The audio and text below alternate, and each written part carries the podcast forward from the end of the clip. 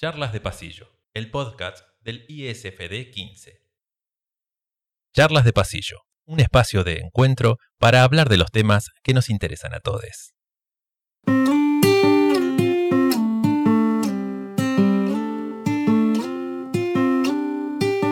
Bueno, bienvenidos nuevamente a una nueva charla de pasillo. Casi que se me escapa un buenas tardes, pero bueno, no lo voy a decir hoy. Solamente voy a decir bienvenidos. Eugenio de este lado nuevamente en una nueva charla de pasillo, en un nuevo podcast del 15. Bienvenido, Pau, ¿cómo le va a usted? Hola, bienvenido, bienvenidas, bienvenidas todos. Eh, Súper contento como todos los martes encontrarnos aquí.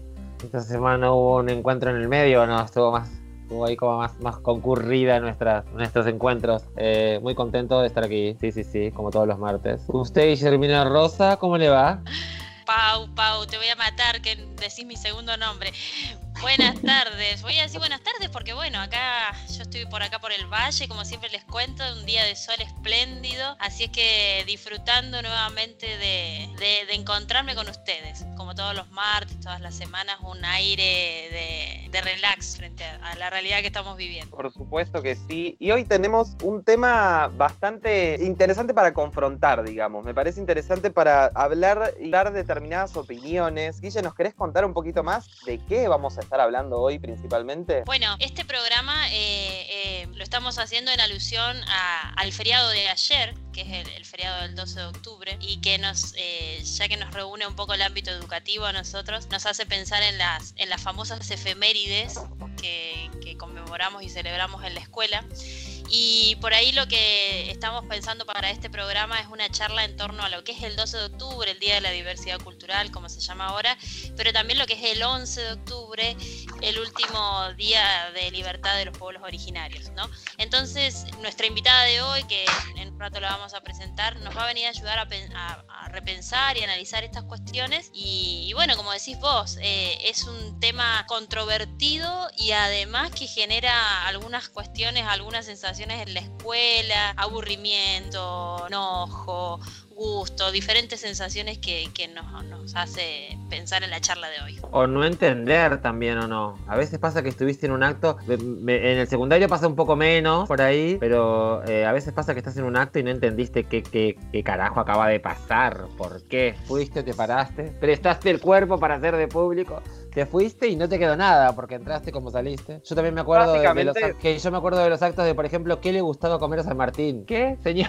Para eso estamos parados acá, para escuchar que, con todo lo que debe haber hecho San Martín, qué le gustaba comer, por favor. Entonces digo, también está bueno que podamos pensar eso, ¿no? En cuál es el fin de el objetivo de los actos, ¿no es cierto? El para qué. Sí, por supuesto. De hecho, de, recién mientras te escuchaba estaba pensando un poco, porque justamente siempre lo seguimos viendo como algo aislado. Siempre las efemérides la vemos como algo, que es un poquito lo que estuvimos hablando recién y por ahí vamos a poder profundizar un poco, en esto de que siempre el acto es algo aislado y en realidad es parte del proceso de enseñanza y debería ser parte del aula también, como así también hay actos aburridos, hay clases aburridas, hay clases completistas, hay clases constructivistas y así podemos encontrarnos con un montón de, de tipos de, de, clases, de actos y de maneras de intentar que el otro aprenda o llegar al otro. Eh, pero bueno, vamos, me parece, si, le, eh, si, les parece a ustedes también, eh, darle la introducción o, o, darle pie para que podamos también escuchar su palabra. En el día de hoy tenemos de invitada, nos está visitando Verónica Turpin, que ella es profesora en historia y además tiene una maestría. Me imagino que debe haber sido complicadísimo toda la vida el tema del apellido.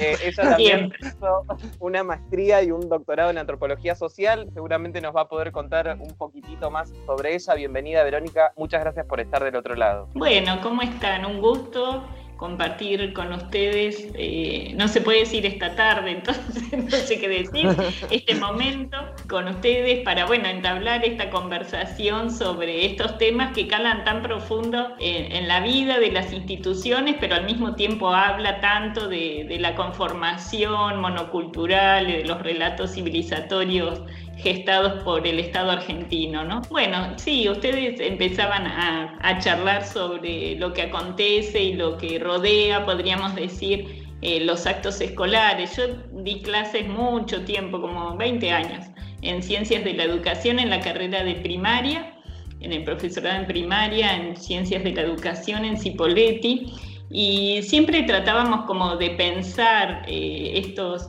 anclajes, ¿no es cierto?, de las efemérides y los sentidos que cobran como celebraciones o conmemoraciones dentro de los espacios escolares, ¿no? que forman parte de, las historias de, nuestras instituciones, especialmente la institución escolar, ¿no? forma parte casi de la, de la cultura escolar. ¿no? Y en relación a este tema, yo siempre trabajaba eh, un texto muy bonito, corto, un artículo corto escrito por un brasilero, Tadeu da Silva, eh, que tiene un texto que se titula Descolonizar el currículum, ¿no? Y él, haciendo alusión, eh, es un viejo texto de los fines de los años 80, y Tadeu, que todavía no estaba de moda todo el giro de colonial y pensar desde la, perspectiva eh, de colonial y demás, que luego tomó como mucho impulso desde los 90 en América Latina, pero sin embargo eh, la potencialidad de ese texto tenía que ver en cómo Tadeu da Silva señalaba también, tomando ejemplos del sistema escolar en Brasil, eh, como las fechas conmemorativas, dice él, invitan a un recorrido casi turístico, ¿no? Esa fragmentación del conocimiento que no invita a problematizarlo en términos del currículum como un producto cultural, como un producto de relaciones de poder, sino él también aludía al concepto de fetichización desde Marx eh, del currículum, donde se lo despoja de relaciones sociales, se lo despoja de la problematización de las relaciones de poder. Y me parece que pensarlo en eso a los actos escolares, eh, me parece que invita justamente a construir eh, modos de, habitar la escuela y modos de habitar las conmemoraciones desde otras lógicas que al contrario, fetichizar el conocimiento debería invitar a construir alternativas desde las cuales pensar las tramas en las relaciones de poder, pensar las tramas eh, territorializadas también en relación a los temas que creo que son oportunidades con una potencialidad política que a veces tiende a solaparse o invisibilizarse dentro de los espacios escolares, pero no solo en los espacios escolares, sino también hacernos cargo, una también es docente en espacios de formación de formadores y en profesorados y creo que nos merecemos también una reflexión acerca de, cómo transitamos estos temas eh, desde lógicas que refuerzan una mirada monocultural, colonial acerca del conocimiento y de la historia en la Argentina, ¿no? Claro que sí. Qué interesante. Mientras escuchaba Verónica, me acordé un poquito una palabra que dijiste hace un rato, dice, cuando estábamos hablando antes de empezar el programa y hablábamos un poco de resignificar, ¿no? Todo, todo esto de las efemérides, de agregar un poquito más a, a esto que nos compartió Verónica. Me parece muy, muy valioso lo que nos está compartiendo y lo que plantea también desde la formación docente. Eh, nosotros acá eh, hacemos este, este, esta charla de pasillo poco con esa intención también, ¿no? Aportar eh, a quienes están estudiando para las carreras que se dan en este instituto, para quienes todavía no nos conocen, en la carrera del profesorado en geografía, el profesorado de enseñanza primaria, el profesorado de matemática, que puedan nuestras estudiantes y nuestros estudiantes conocer otras formas y resignificar esto, ¿no? Eh, venimos como a aportar nuestro, nuestro granito de arena, ¿no? Y yo quisiera comenzar que nos cuentes un poco, Verónica, eh, no sé si quién sos, pero cómo llegaste a, eh, por ejemplo, hoy trabajar estos temas, dónde comenzaste, dijiste que tuviste muchos años trabajando en la universidad, en la Facultad de Ciencias de la Educación. Para quienes nos están escuchando, Verónica es de la Universidad del Comahue, ¿sí? Y también de, del CONICET y agradecemos que hoy está con nosotros porque está con medidas de fuerza también en estos organismos. Pero por ahí contarnos un poco cómo es tu formación, de dónde venís y cómo has llegado a trabajar estos temas. Eh, bueno, eh, tengo yo más de 25, 26 años de, trayectoria en docencia. ¿sí? Mi, mi, primera incursión en docencia fue en la Universidad del Comahue y lo sigue siendo ahora en otra carrera, como les decía, eh, apenas me recibí como profesora de historia, comencé a, trabajar en ciencias de la educación en, en un taller que se llamaba eh, Taller de la Realidad Educativa. Y entonces ya ahí como una empezó a explorar los desafíos de la eh, interculturalidad, pero también la interdisciplina. ¿sí? Lo de la interculturalidad lo retomo luego, pero me parece que las formaciones que, se gestan muchas veces eh, desde eh, las formaciones específicas de grado, hacen que tengamos como una visión también muy disciplinada de la realidad social, ¿no? muy eh, acotada, sin diálogos, muchas veces o aperturas a los diálogos eh, interdisciplinares. Y me parece que es un desafío y tiene una potencia enorme poder pensarnos en los diálogos, bueno, que ustedes mismos y ustedes mismas dando desde estas miradas y cómo nos nutrimos hoy desde las ciencias sociales, a partir de ya no pensar en nuestra realidad fragmentada desde las disciplinas, sino más en diálogos, ¿no? Me parece que esa experiencia de trabajar en otra facultad para mí fue como eh, un quiebre importante en términos de, pensarnos eh, las complementariedades y, incluso los desafíos teóricos eh, que, que, abonan no solo la docencia, sino también la investigación, ¿sí?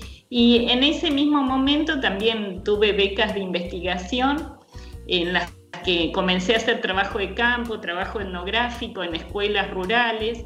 Eh, y allí comencé también otro desafío intercultural eh, e interdisciplinario que implica eh, el traslado, sí, en este caso fue a Misiones, donde hice mi maestría inicialmente en antropología social y luego el doctorado, ¿no? Y creo que eso como consolidó mucha de, mi trayectoria que luego la sostengo en, cómo pienso las formaciones de grado, cómo pienso la investigación en términos de interdisciplinariedad. Para mí eso es central y cada vez se instala, digamos, como eh, un horizonte que se consolida desde los equipos de investigación que permiten eh, consolidar líneas de trabajo, ¿no?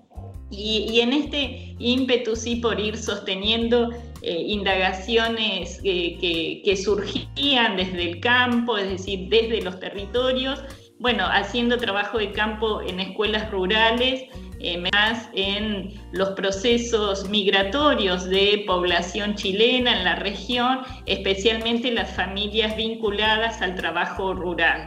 Es un tema que yo trabajo desde entonces eh, me, he especializado, podríamos decir, entre la articulación de pensar las transformaciones de los contextos rurales y la presencia diversa de las poblaciones migrantes, especialmente limítrofes, en el norte de la Patagonia, ¿no? Y cómo estos temas nos obligan, insisto, no solo afinar la mirada en términos de aportes interdisciplinares, sino también eh, lo que nos ofrece en términos de desafío, y ahora sí tomo esa categoría que había dicho antes, de eh, la interculturalidad, es decir, cómo el trabajo de campo, pensar las diversidades poblacionales en nuestra región nos obliga claramente a meternos eh, en otras discusiones que trascienden el mero objeto de estudio, podríamos decir entre comillas, sino pensar la potencia y la riqueza que tiene eh, nuestra región, el norte de la Patagonia, en términos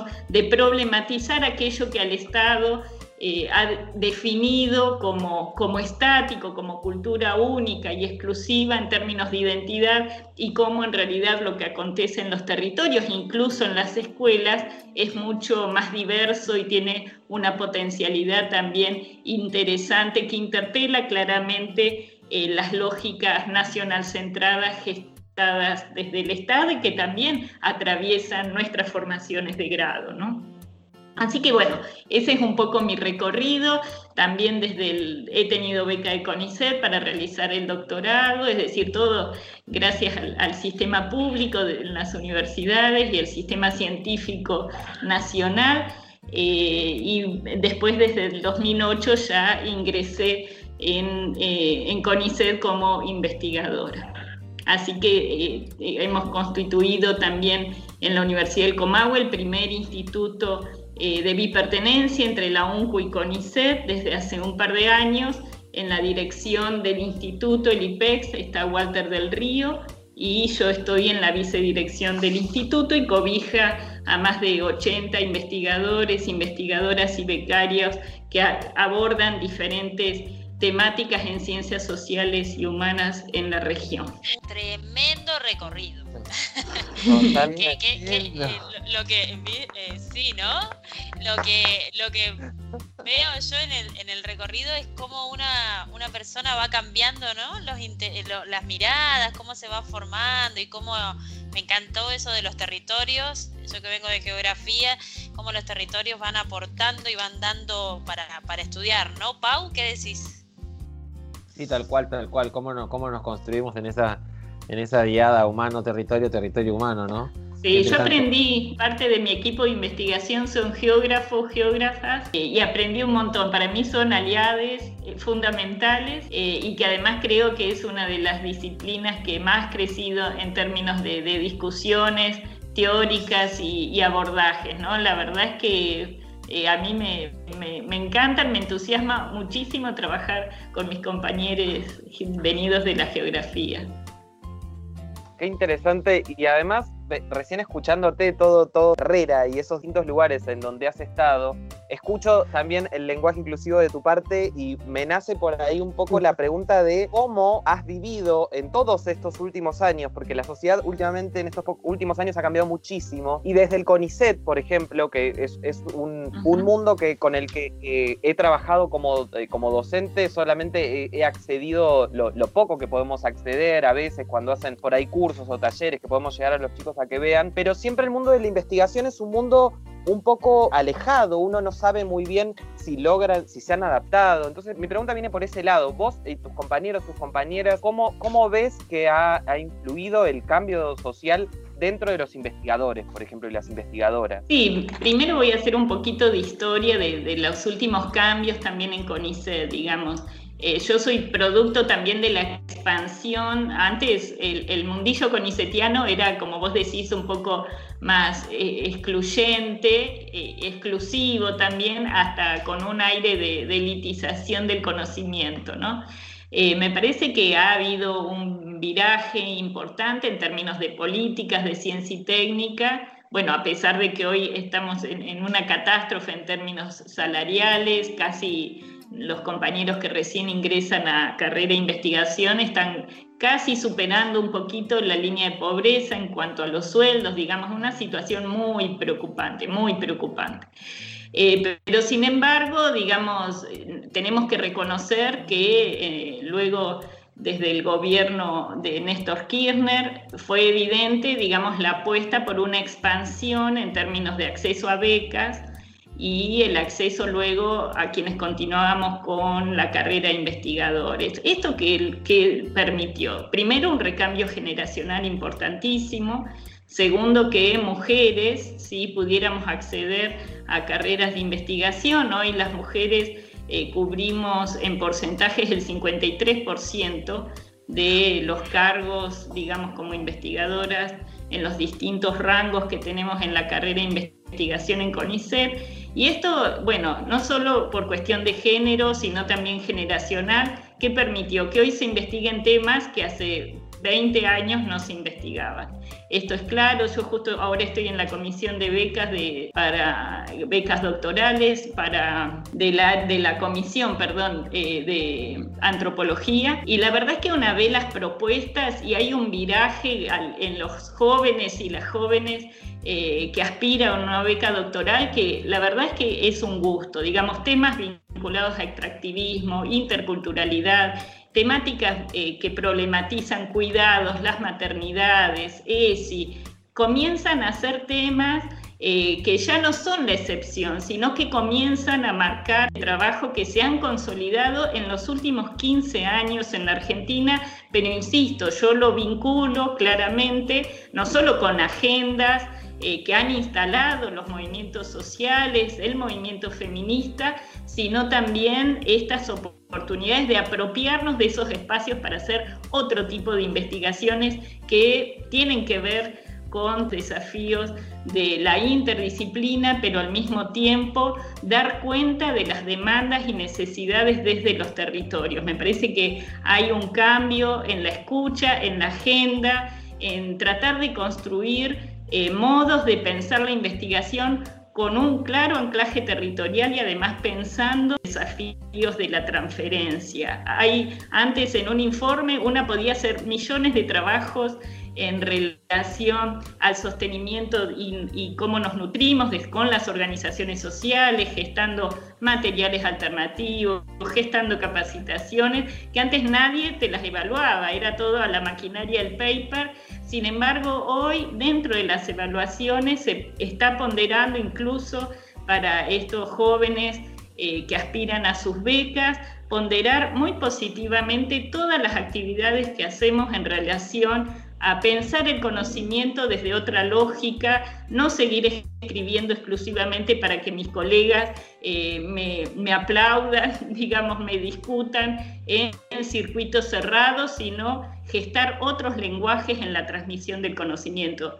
Y personalmente creo que estamos ganando allí una pulseada en términos de disputa de cómo construir otra divulgación del conocimiento y además instalarnos como interlocutores y contrarrestar discursos también en relación a, esquemas dominantes y coloniales también del pensamiento. Así que yo eh, creo que, me entusiasma mucho pensar que generacionalmente está habiendo un viraje importante. ¿no? Incluso casi todos y todas hacemos docencia en la universidad, eh, trabajamos en articulación con organizaciones, con sindicatos. La verdad es que hoy está siendo como un, terreno interesante para marcar otras agendas, incluso para el Estado. Tengo que admitir, Verónica, que me sumamente placentero escucharte. Sinceramente, es como cuando, una, cuando uno ve al profesional tan involucrado y trabajando de todos lados, ¿no? Porque el CONICET, el aula, la universidad, es, es impresionante y la verdad que me resulta placentero y encima, por dos, es como doblemente porque además todo lo que contás me parece algo increíble. En muchos casos es como hay muchas cosas que no sé y, a medida que contás cómo fue modificándose esa estructura del CONICET en estos años, es increíble y hay que, la verdad, estar eh, felices de eso, ¿no? Es un logro social muy importante. Guille. Bueno, quisiera consultarle a, Verónica o pedirle que nos ayude a repensar un poco este 12 de octubre, que tuvimos un feriado, que nos ayude con alguna idea, no sé, eh, sobre qué, a ver, les digo, ¿no? A mí personalmente como profesora de geografía de la escuela de secundaria siempre me atrajo mucho este, este, este efeméride. Y digo, ¿por qué la, por qué la ponemos al mismo lugar que el, que el, que el 25 de mayo, el 9 de julio? ¿no? Me parecía una, una fecha distinta. Y entonces me, me gustaría poder charlar con, con, Verónica y con ustedes esto, ¿no? ¿Por qué el 12 de octubre y hoy pensamos también en el 11 de octubre puede ser una fecha distinta para poder... Eh, eh, reflexionar sobre ella, ¿no? Sí, sí. Sí, me parece que son como eh, momentos de oportunidades, ¿sí? Eh, que, no hay que dejar pasar, digamos, no hacernos las distraídas, ya no es posible, creo, hacernos los distraídos y las distraídas en relación a estos temas. pero y como siempre tiene que tener eh, la, posibilidad de articularse con un trabajo de más largo aliento dentro de las instituciones. Me parece que si hay algo que ganan siempre las pulseadas es en la fragmentación y me parece que pensar en, la articulación de los contenidos, en la problematización del conocimiento, es como que el acto eh, revela esa posibilidad de construir alternativas acerca de, cómo pensar nuestra historia, ¿no? Y sin duda, bueno, el 12, digamos ya el cambio de denominación, de ya no, bueno, nosotras nos debemos haber escolarizado nosotros eh, celebrando el Día de la Raza, ¿sí? pensarlo en términos de lo diverso es, un salto teórico y epistemológico importante, aunque no suple indudablemente una profunda eh, necesidad de atender eh, digamos, una descolonización, podríamos decir, del de, eh, Estado Nacional en sí, ¿no es cierto? Creo que, que pensar el 12 de octubre es pensar las marcas del despojo, de la conquista, de la depredación, eh, sobre los territorios y la depredación y el despojo y, el genocidio de las poblaciones originarias. ¿no? Me parece que esto urge instalarlo como agenda, no solo para pensarlo como algo del pasado, creo que justamente si hay algo que nos permite el 12 de octubre es pensar todas estas acciones violentas sobre las poblaciones y los territorios no solo sobre lo que aconteció hace 500 años, luego las marcas del despojo, del genocidio en la Patagonia, eh, no en manos de españoles, sino en manos del propio Estado Nacional, eh, permite reactualizar también estos debates en clave incluso en nuestra región en relación, por ejemplo, al extractivismo, ¿no? y pensar cómo persisten estos modos de, representar a determinadas poblaciones en términos de desprecio, pero además como poblaciones sacrificables, ¿no? Así como hay espacios y territorios, dirías, vampas sacrificables, bueno, también la Patagonia ha tenido, eh, digamos, esta historia de despojo y de violencia situada en mirar a las poblaciones originarias como poblaciones sacrificables. ¿no? Entonces creo que, hay que jugar un poco con las nuevas generaciones de pensar eh, la reactualización de estas marcas tan violentas en las historias de, nuestra región. ¿no? Entonces que, que no sea como esa historia tan alejada, sino tan reactualizada permanentemente con distintos formatos en nuestra región me, me, quedé pensando, ¿no? En, esto de, cómo nos cambiamos, de cómo cambió el modo de, concebir el 12 de octubre, ¿no? Eh, eso, la escucho y me voy pensando así como, perdón, pero no, no, en, lo necesario que es, ¿no? De, de repensarlo. Sí, por supuesto. De hecho, encima cuando yo la iba escuchando a Verónica, recién me acordaba un poquito también otra cosa que hablamos con vos, Pau, hace un ratito, que cuando hablábamos de los actos y, vos decías que seguramente si uno le pregunta por ahí a algún directivo, por ahí se puede encontrar algún caso en el que la respuesta del directivo de por qué se hace el acto es porque sí, ¿no? Y entonces pensaba un poco también todo esto que nos contaba recién Verónica, y es algo que creo que no, en muy pocos casos se llega por ahí a plasmar en un acto o en, un, o en una clase dedicada a esto, y se dan por ahí importancia a otros puntos o a otras cosas que no son tan importantes o a cantar una canción que dice palabras lindas pero no dice en realidad lo que pasó, ¿no? Hay muchos adolescentes que yo creo que no saben qué pasó en el año 1492, qué pasó a partir de ese momento y al día de hoy. Guille. Recuperando lo que acabas de decir, ¿no, Eugenio? Lo que decía Verónica, esto de que los y las adolescentes quizás no lo saben, yo digo, bueno, capaz que lo saben también, pero no lo pueden resignificar o no lo pueden repensar porque es tan pasado y tan pasado para ellos y ellas.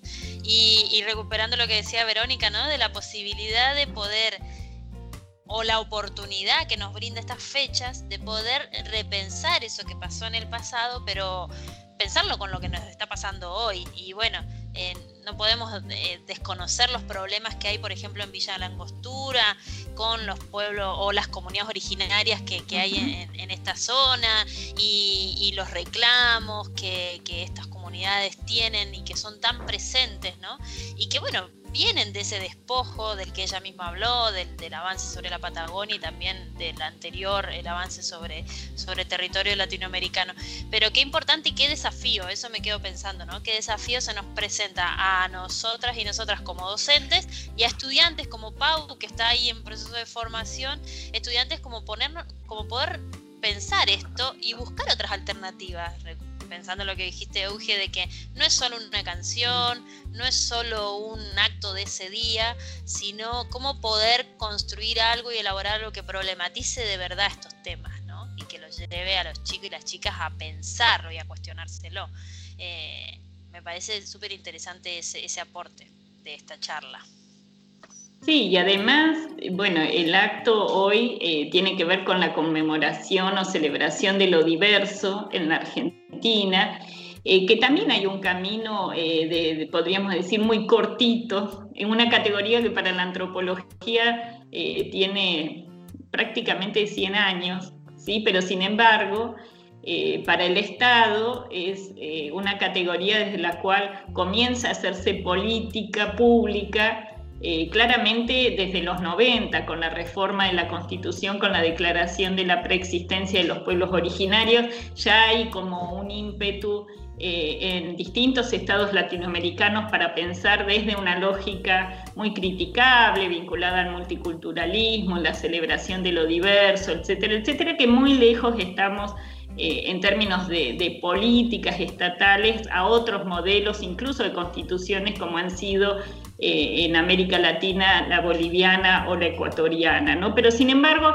que ya avisoremos, por lo menos apropiarnos del concepto ¿no? de diversidad nos ubica en otro lado que no es en el de racialización de las poblaciones, ¿no? que, tenía que ver con la celebración de, esa Argentina, em, podríamos decir, eh, tan fragmentada en términos de, esa palabra eh, tan desnostada que es la de raza. ¿no? Pero sin embargo, bueno, eh, sustituir país dividido en razas por un país dividido en culturas, también tiene unos, unos riesgos importantes, que es la de folclorizar en esa celebración a las distintas poblaciones, ¿no? que justamente el riesgo de la folclorización en esta celebración de lo diverso es despojarla de las historias, de cómo habitan las diversas poblaciones tan desigualmente un mismo territorio, ¿no? Y en esto me parece que es urgente, urgente, así como hay una urgencia por ESI, es urgente también apropiarnos de las proyecciones en términos de interculturalidad, porque creo que justamente una apuesta para pensar en términos de transformación de conocimiento, eh, la categoría diverso por pensar en términos de interculturalidad implica necesariamente traer al debate a las propias poblaciones del pueblo mapuche también en las instituciones, ¿no?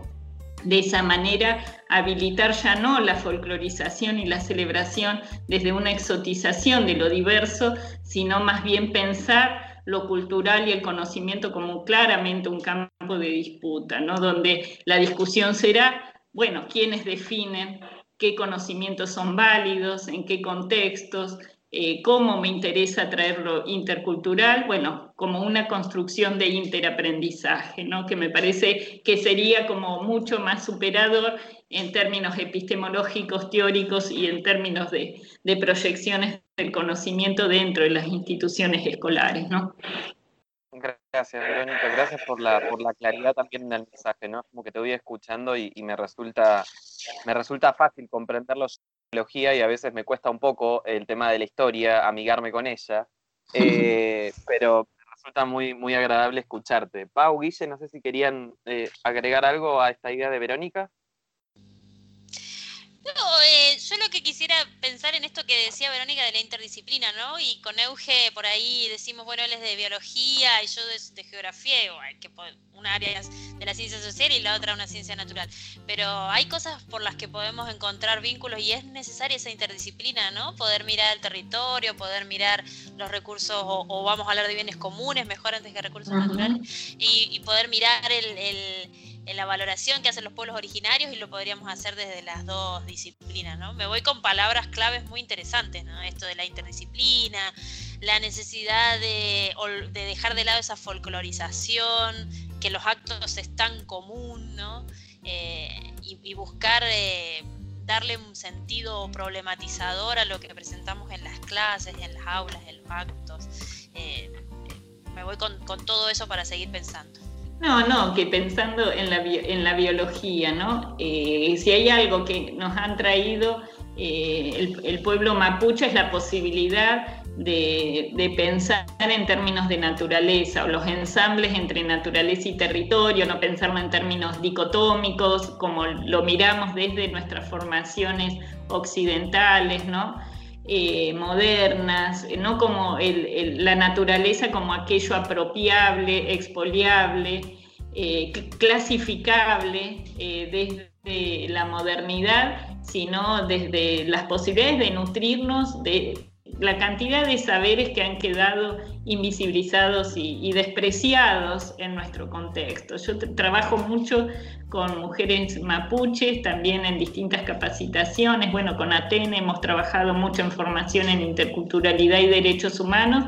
Y la verdad es que para mí siempre es un placer porque aprendo un montón acerca de su cosmovisión y que interpela muchísimo, insisto, en esas formaciones disciplinares y disciplinadoras que tenemos eh, desde las formaciones de grado, ¿no? Y cuánto nos perdemos en, los intercambios o en esas posibilidades de, nutrirnos en esos interaprendizajes con, la ancestralidad, ¿no? Que habla de padecimientos y la violencia que emergen desde los territorios, ¿no? Y me parece que comenzar a sensibilizar la mirada y en estos desafíos, eh, como vos decías, de cómo pensar el territorio, la naturaleza, las poblaciones que habitan estos territorios, bueno, eh, eh, creo que ya pensarlo en esa clave es un buen camino, ¿no? Sí, por supuesto que sí antes de, empezar a redondear un poco el programa, porque ya nuevamente se nos ha pasado otro programa, em, quería primero comentar con respecto a esto que estuviste recién diciendo vos, Verónica, eh, el tema de destacar que hemos llegado, yo creo, a, a, la parte más compleja, que es justamente el plano intercultural y el trabajo en conjunto. Y creo que por eso cuesta tanto, ¿no? Porque al principio, bueno, desde, partimos desde un día de la raza, que se ha convertido en un día de la diversidad, hemos empezado a reconocer que hay un, universo multicultural y ahora justamente estamos intentando sobre ese universo de diversidad la relación y llegar a acuerdos. Y eso creo que es la parte más difícil de todo este proceso. Y por eso por ahí uno habla y piensa y piensa de esta manera y de la otra. pero, pero bueno, creo que la parte por ahí más compleja ya, eh, aunque esto lleva más tiempo, ya la parte compleja pasó un poco. El tema de, lo, de la, violencia y la no, el no reconocimiento del otro, ya al estar tan un poco más alejado de nuestra realidad, es como que facilita un poco todo, ¿no? No quiero extenderme mucho más porque no quiero que se nos vaya en el programa. Sí, me parecía por ahí importante también, ahora les voy a dar eh, una última palabra a Guille Pau, pero eh, quería que por ahí nos puedas comentar el tema de las medidas de fuerza que nos comentaste al principio, creo que no salió al aire. Eh, nos comentaste que hubo ahí hoy en día medidas de fuerza en el CONICET y en la Asociación de Docentes de la Universidad del Comahue, y creo que es importante también destacar esta medida de fuerza, qué es lo que está pasando, qué les está pasando a ustedes para, para que el pueblo pueda saberlo también. Sí, como docentes universitarios, bueno, hoy estamos de paro, nosotros pertenecemos a DUN, que es nuestro gremio eh, de docentes de la Universidad del Comahue y respondemos a nivel nacional a CONADO Histórica. ¿sí? Hoy estamos con medidas de fuerza por reclamos por las condiciones eh, laborales y no, no hemos tenido eh, ningún soporte, digamos, y acompañamiento para solucionar toda la virtualización de la docencia. Bueno, ustedes también eh, deben estar padeciendo esto. Eh, a lo que se suma, bueno, que no hemos tenido paritarias como docentes para mejorar nuestra situación salarial, ¿sí? Así que, bueno, tienen que ver con, con los dos reclamos, por condiciones laborales y también por reclamos salariales. Y por otra parte, en CONICET estamos desde hace por lo menos dos meses con distintas medidas de fuerza. Eh, como les comentaba hoy un investigador en la primera etapa de su ingreso, que es asistente, eh, está rozando el salario que tiene la línea de la pobreza, ¿sí? no, está, no superan los salarios los 40 mil pesos, siendo eh, trabajadores full time.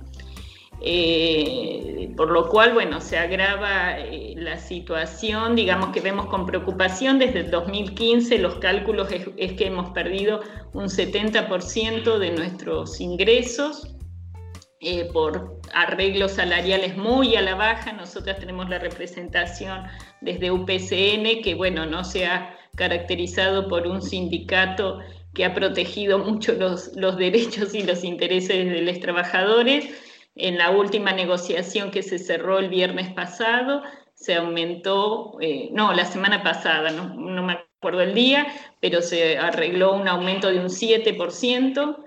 Eh, por lo cual, bueno, es irrisorio ante la escalada no solo inflacionaria, sino ya pérdida de salario eh, de los distintos trabajadores estatales. Así que bueno, estamos eh, como muy preocupados por esta situación, más la sobrecarga laboral que todos los trabajadores estamos padeciendo, ¿no es cierto?, con la virtualización, eh, que bueno, agrava también la necesidad de que una ponga de su salario y para garantizar todo, digamos, desde la computadora y, todos los servicios, pero bueno, es una situación de, sobrecarga laboral que estamos padeciendo en general, ¿no? Quienes damos clases y además nosotros hacemos investigación, seguimos con nuestros becarios, todas las comisiones que tenemos de evaluación del sistema científico, bueno, todo a contrarreloj, como armando agendas para que nos...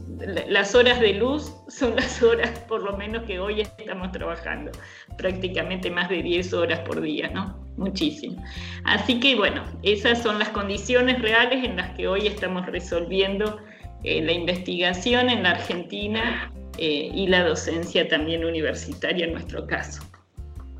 Claro que sí, una sobrecarga laboral y además no solo el tema de la sobrecarga laboral, decía el hecho de, del poco diálogo, sí que viene por ahí a veces del otro lado y sin diálogo, sin un, un sentarse en la mesa y poder hablar y plantear los problemas o las cuestiones que tiene cada uno de los gremios es sumamente importante porque es, por ahí es la vía que falta muchas veces, la comunicación. Bueno, como para ir cerrando, Guille, algo que comentarnos, que contarnos, que preguntarle a Vero. Más que nada agradecerle a Verónica el, tiempo que ha destinado para charlar con nosotros acá en, este podcast. Y, bueno, me, llevo muchos aprendizajes, la verdad que, es algo que siempre estamos leyendo, estudiando, pensando, preguntándonos. Y, bueno, escuchar a alguien que, lo ha estudiado, que lo sigue estudiando y que, aporta, me, me llevo ideas como para ir pensando cómo llevarlo al aula, cómo pensar con los estudiantes eh, esto, esta resignificación del 12 de octubre y de las efemérides en general, ¿no? Porque bueno, ese también hay que repensar todos los actos escolares, las fechas, las conmemoraciones y especialmente la, interculturalidad que, que, bueno, seguramente lo seguiremos hablando por ahí en otro, en otro podcast más, podemos volvernos a encontrar con Verónica. Así que muchas gracias por, por, por tu tiempo. No, a ustedes. Eh, me parece que ya generar el espacio para comenzar a, pensarnos transitando estos temas es un montón. Insisto que es eh, justamente poner sobre el tapete la articulación entre el conocimiento no ya despojado y de, injerencia social, de, injerencia política, sino muy por el contrario, sostener que el aula es ese lugar eh, eh, maravilloso, ¿no? que, desde el cual gestar eh, desde el aula, pero con mis compañeros y compañeras también en trabajo colectivo, en las instituciones, este desafío en la transmisión del conocimiento, pero al mismo tiempo pensar que también estamos produciendo conocimiento con el otro. ¿no? Eso creo que es, es central, pensarnos en la docencia desde ese lugar. ¿no? Claro, totalmente. Pau. Eh, agradecerle a Verónica, muchas gracias. La verdad, sí, muy, muy alentador. Me, parece que es reinteresante esto que también decía Guille, ¿no? De, repensar las efemérides, ¿no? De cuál es el, verdadero objetivo de conmemorar el 12 de octubre.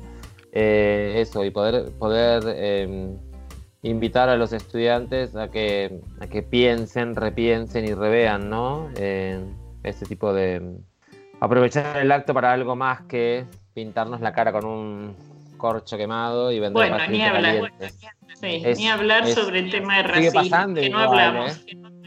Sigue pasando igual, todavía en el 2020 se siguen pintando la cara. Digo, entonces está muy bueno que lo podamos charlar y a que todos esos que escuchen este, este podcast, eh, que lo repiensen. Digo, lleva tiempo cambiar algunas cuestiones, pero arrancar a repensarse, a replantearse a deconstruirse, ese tipo de cosas. Con arrancar es un montón. Eso. Muchas gracias, Verónica, la verdad, súper interesante escucharte. Con este ejemplito del tema de, pintarse la cara con corcho, que fue otra de las cuestiones que estuvimos hablando hace un ratito, pero no, no hemos llegado en este programa, Eh, si estás del otro lado y querés dejarnos algún comentario, alguna idea con respecto a esto, con respecto a algo de lo que charlamos en el podcast, recordá que nos podés contactar a través de nuestro Instagram o Facebook, arroba el podcast del 15. Eh, ahí vas a poder encontrar todas nuestras charlas de pasillo, algunas fotitos, algunas preguntas, algunas encuestas. Así que los esperamos, pongan un me gusta, un seguir para estar al tanto y para eh, estar al día con nosotros. Muchas gracias Verónica nuevamente, yo también te agradezco muchísimo por haber estado, me pareció súper interesante la charla con vos. Gracias. Gracias a ustedes. Bueno, y para otro tema, eh, ya saben, me llaman y no hay problema. Aquí estamos. Más gracias. Bueno chicos, hemos llegado al final de un nuevo programa. Gracias Guille, gracias Pau por estar del otro lado conmigo nuevamente. Gracias a ustedes y nos encontramos el martes que viene. Nos escuchamos el próximo Tal cual, martes. tal cual. Un saludo para Muchas gracias, muchas gracias. Charlas de Pasillo, el podcast del ISFD 15. Charlas de Pasillo, un espacio de encuentro para hablar de los temas que nos interesan a todos.